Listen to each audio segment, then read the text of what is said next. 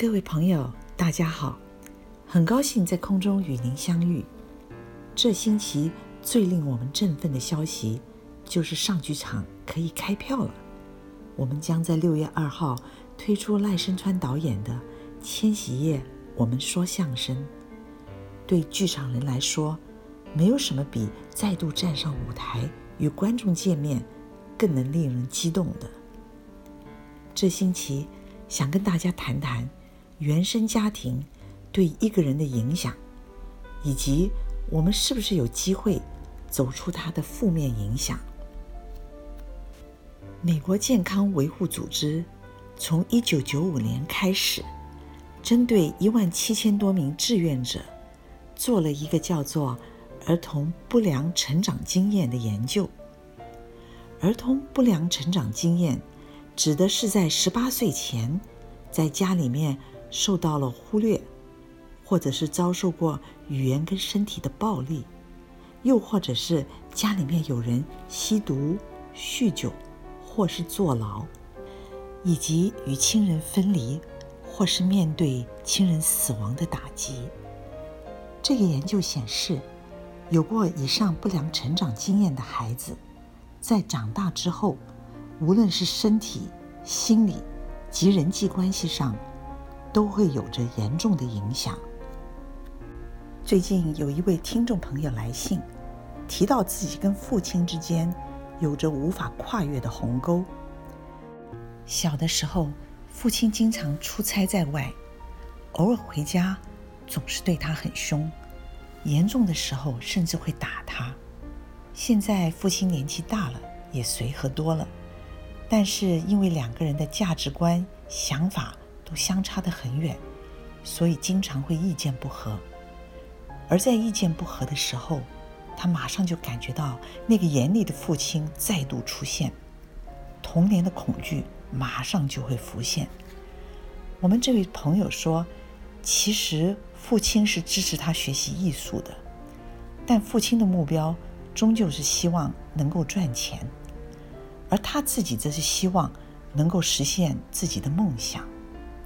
因为与父亲的种种隔阂，让他。感觉到自己没有办法真正的爱自己的父亲，这也连带的影响他对亲密关系的处理。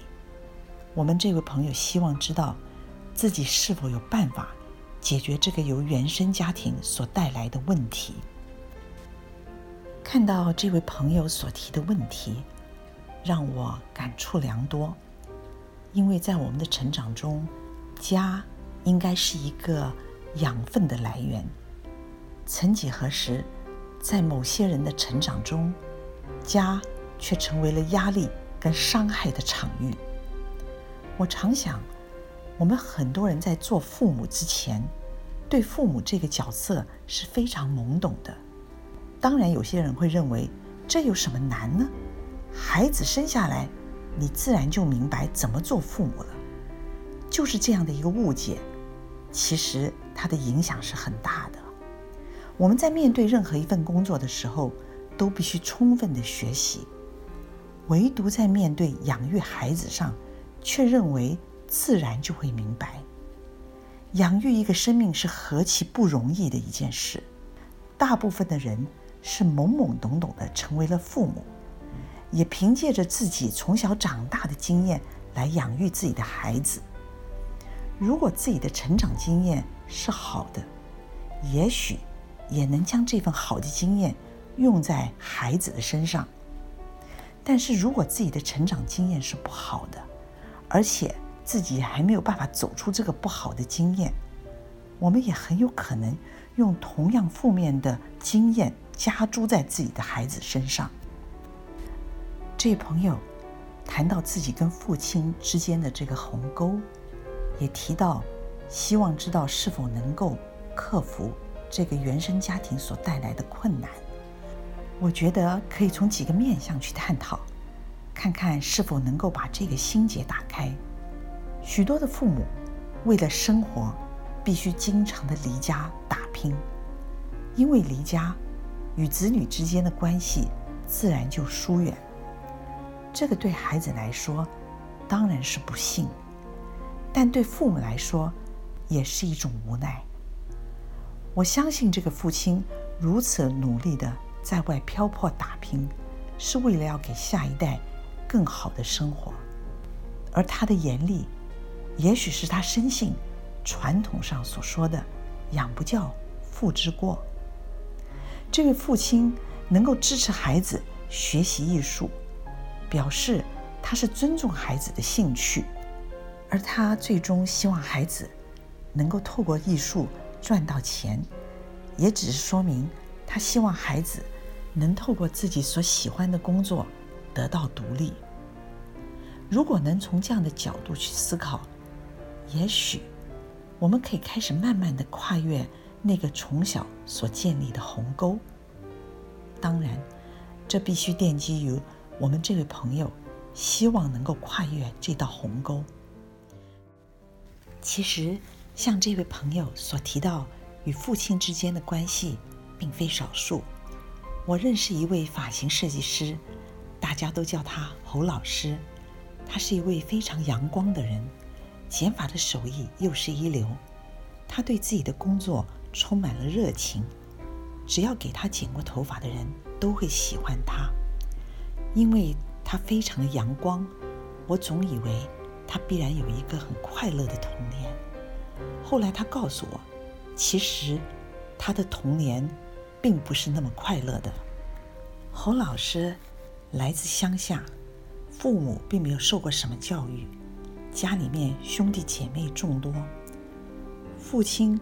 从小就习惯用暴力的语言来对待他们。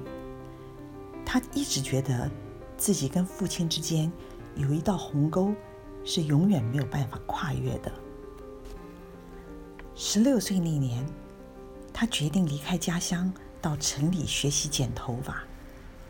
他非常的努力向上，最后也成为了一位成功的发型设计师，为自己打造了一片天空。侯老师告诉我，在离家之前，对父亲是充满了恐惧，也不知道要如何来消除这份恐惧。不过在离家之后，他有机会接触到很多人，慢慢的也了解到父亲的粗暴与他的成长是有关系的。而因为父亲没有受过什么教育，也不知道要用什么样的态度来对待自己的子女。更重要的是。他说：“他发现，如果自己不能够与父亲和解，这也必然影响他的亲密关系。”他告诉我，要做出与父亲和解并不容易，但他下定决心踏出那一步。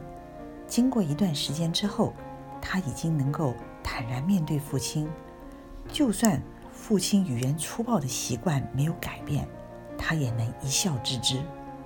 侯老师是以善解。及决心，跨越了与父亲的鸿沟。